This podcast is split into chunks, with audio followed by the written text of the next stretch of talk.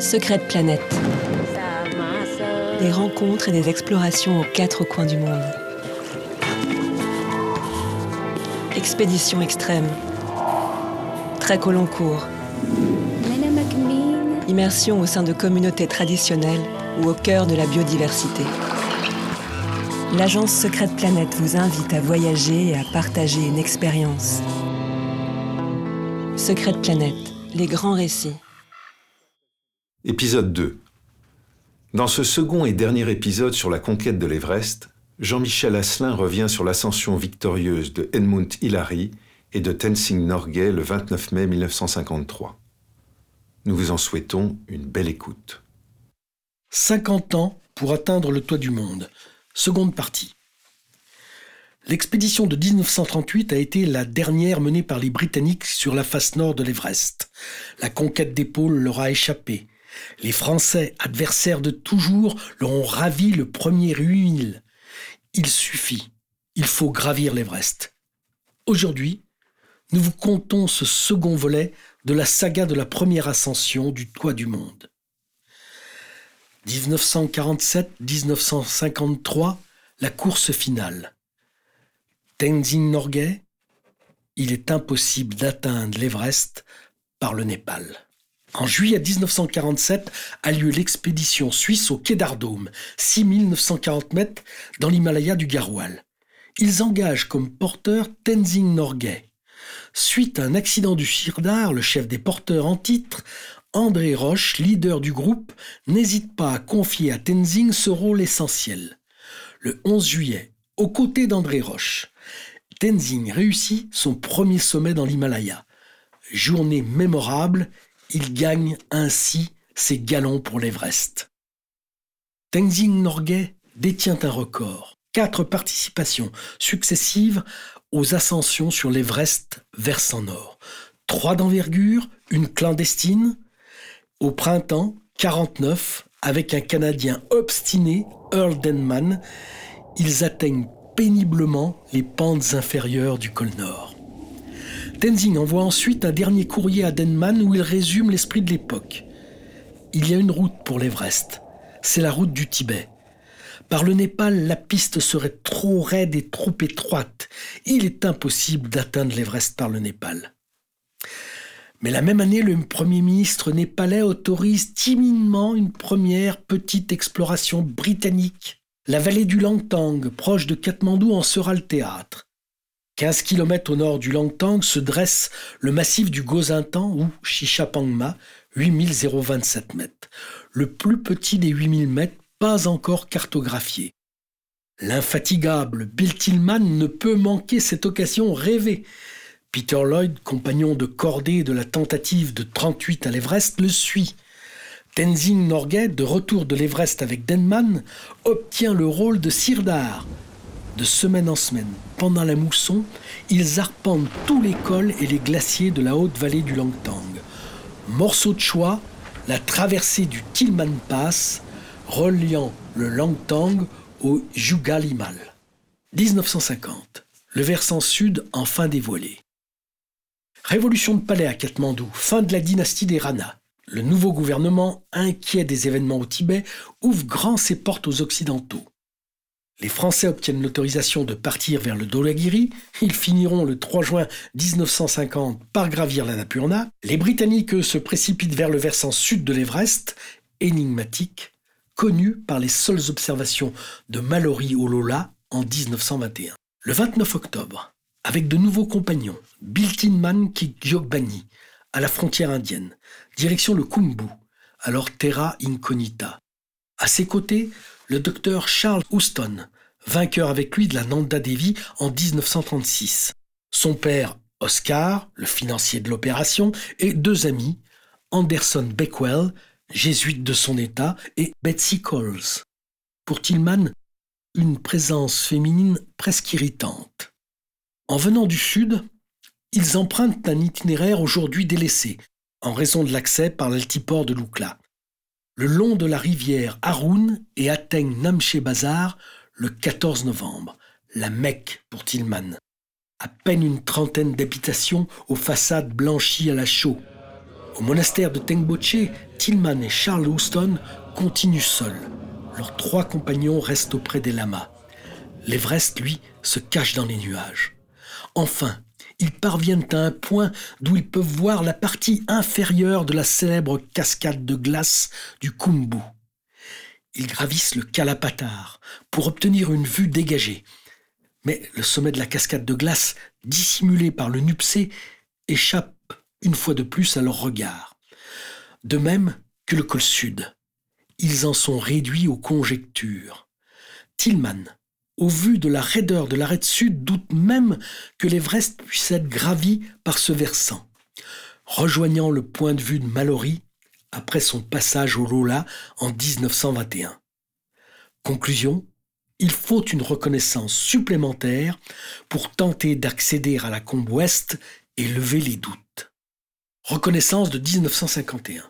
Les Britanniques trouvent la voie.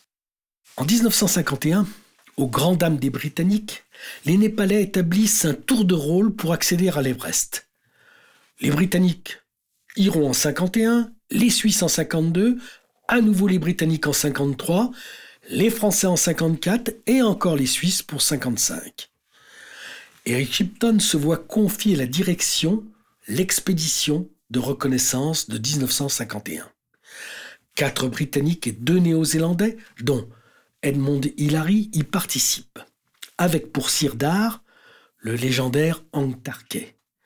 Étonnamment, Tenzing Norgay ne fait pas partie de l'équipe. Suite aux observations de Tillman, Shipton fixe à 30% les chances de trouver un accès au sommet de l'Everest par le versant sud. Mais l'idée d'explorer le Kumbu, le pays des Sherpas, l'enthousiasme. Le 22 septembre, toujours depuis Jogbani, ils atteignent Namche Bazar après une marche éprouvante dans la mousson, sous la morsure des sangsues. Ils montent à 6100 mètres d'altitude sur l'arête sud du Pumori, 610 mètres plus haut que Tillman et Houston.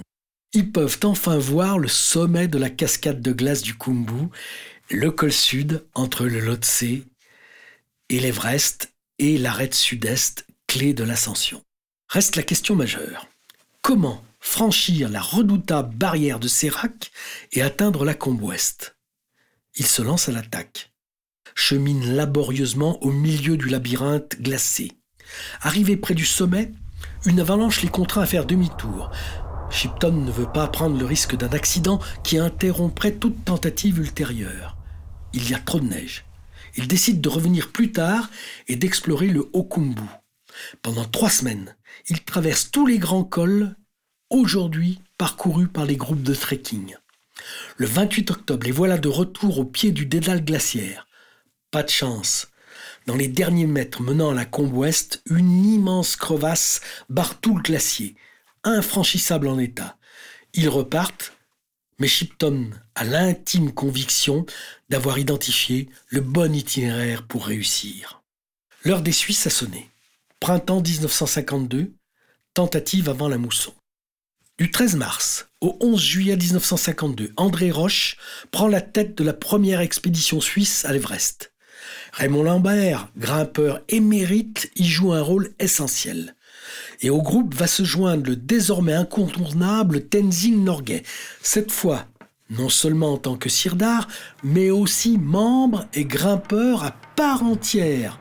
Un Népalais à l'égal des Saïbs, c'est du jamais vu. Départ de Katmandou le 29 mars. Un long cheminement de rudes montées et descentes conduit à Lukla, puis Namche Bazar. Le 20 avril, installation du camp de base à Gorakchep. Le 25, ils abordent la remontée de la cascade de glace. En quatre jours, les voici au pied de la grande crevasse sommitale. Un homme averti en vaut deux. Eric Shipton leur ayant décrit le passage, ils sont prêts à l'affronter.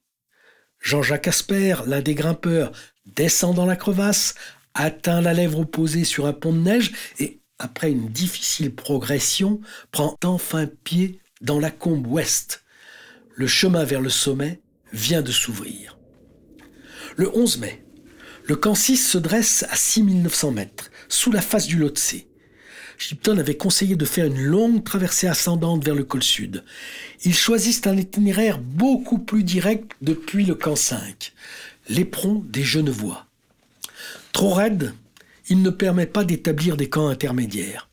L'ascension est épuisante. Ils espéraient atteindre le col sud en une journée depuis le camp 5, mais au final, ils doivent établir un bivouac improvisé aux deux tiers de la pente. Le 26 mai, ils prennent enfin pied au col sud à 7906 mètres d'altitude. Battus par des vents terribles, Tenzing Norgay réalise trois navettes entre ce camp et le bivouac pour amener le matériel. Un véritable exploit. Au matin du 27 mai, il repart avec Raymond Lambert dans l'espoir d'établir un camp de fortune plus haut sur l'arête sud-est. À 8400 mètres d'altitude, bivouac dans une tente minuscule, sans sac de couchage, sans réchaud, sans nourriture et avec une réserve d'oxygène très limitée. Le lendemain, 28 mai, il grimpe encore pendant 5 heures et demie pour atteindre, à bout de force et d'oxygène, l'altitude de 8600 mètres. Encore 150 mètres, il pourrait fouler le sommet sud et pourquoi pas le sommet principal. Suivre un destin tragique, analogue à celui de Mallory et Irvine, ou continuer à vivre. Ils choisissent de redescendre. Tenzing Norgay vient d'achever sa cinquième tentative. Toujours les Suisses, automne 1952, après la mousson. Du 28 août au 31 décembre 1952, les Genevois repartent au feu. Pour la première fois après la mousson.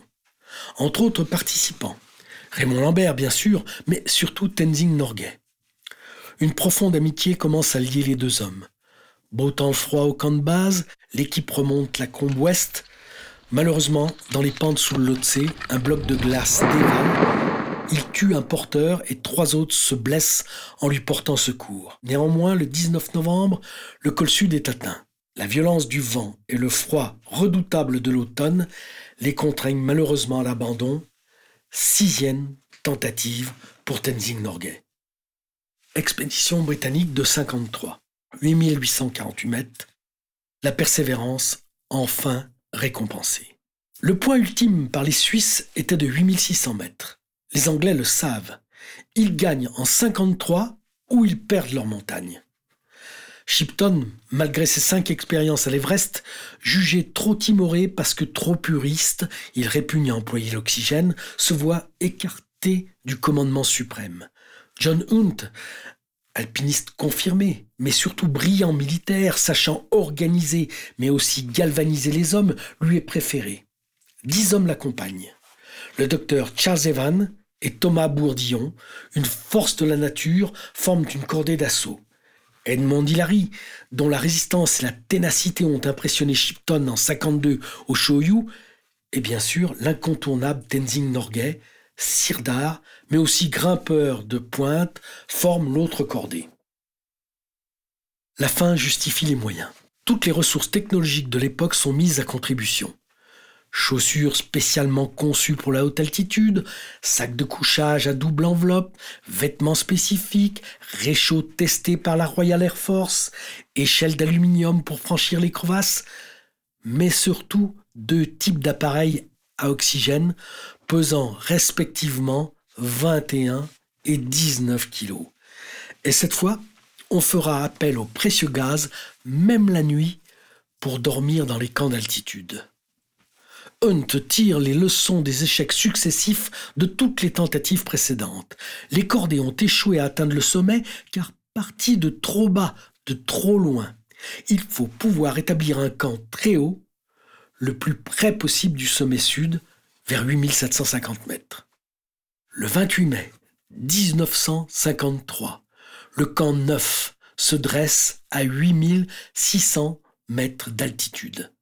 Hilary et Tenzing y dorment en utilisant l'oxygène. Au matin, à 6h30, départ dans un ciel pur et enfin sans vent.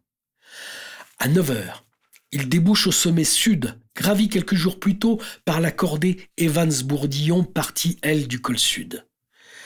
Ils gravissent lentement, mais sans difficulté, l'arête sud-est en direction du sommet. À 8780 mètres d'altitude, un passage rocheux d'une douzaine de mètres de haut, très raide, interrompt la progression. Le fameux Hillary Step. Hillary, du haut de ses 1m90, entraîné depuis son plus jeune âge à porter de lourdes charges, donne ses dernières forces pour surmonter ce passage. Du 4 à cette altitude avec 20 kg sur le dos.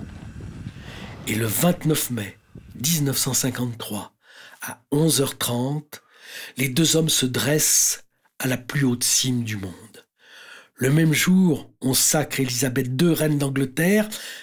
Edmond Hillary lui offre le plus beau des cadeaux.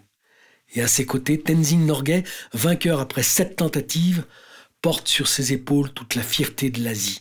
Le véritable héros de cette saga, ne serait-ce pas lui? Ainsi s'achève la seconde partie de ce formidable récit sur la conquête du plus haut sommet du monde. À retrouver déjà sur notre chaîne la première partie de ce récit décrivant les premières expéditions à la conquête de l'Everest. Ce récit est tiré de l'article rédigé par Didier Mille, collaborateur de Secret Planet, à retrouver illustré de photos et d'une bibliographie sur le blog d'Expédition Unlimited. À noter enfin cet excellent documentaire Sir Edmond Hillary, The Race for Everest, une durée de 59 minutes avec des documents inédits filmés sur l'expédition et des entretiens avec des membres survivants de l'équipe et des membres de l'équipe suisse rivale. Retrouvez l'ensemble de nos programmes d'expédition à 8000 mètres, dont l'ascension de l'Everest par le versant sud népalais, sur le site internet d'Expédition Unlimited, l'activité dédiée aux expéditions extrêmes de Secret Planet.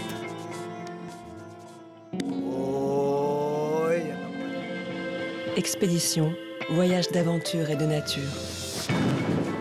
La nature, dans sa puissance, sa diversité et sa fragilité. L'homme dans sa richesse culturelle, son humanité et sa liberté sont au cœur de Secret Planet. Nous vous guidons vers les femmes et les hommes qui nous ont émus et les lieux qui nous ont émerveillés. Secret Planet, construisons ensemble le voyage de demain, plus engagé, plus rêveur et plus responsable.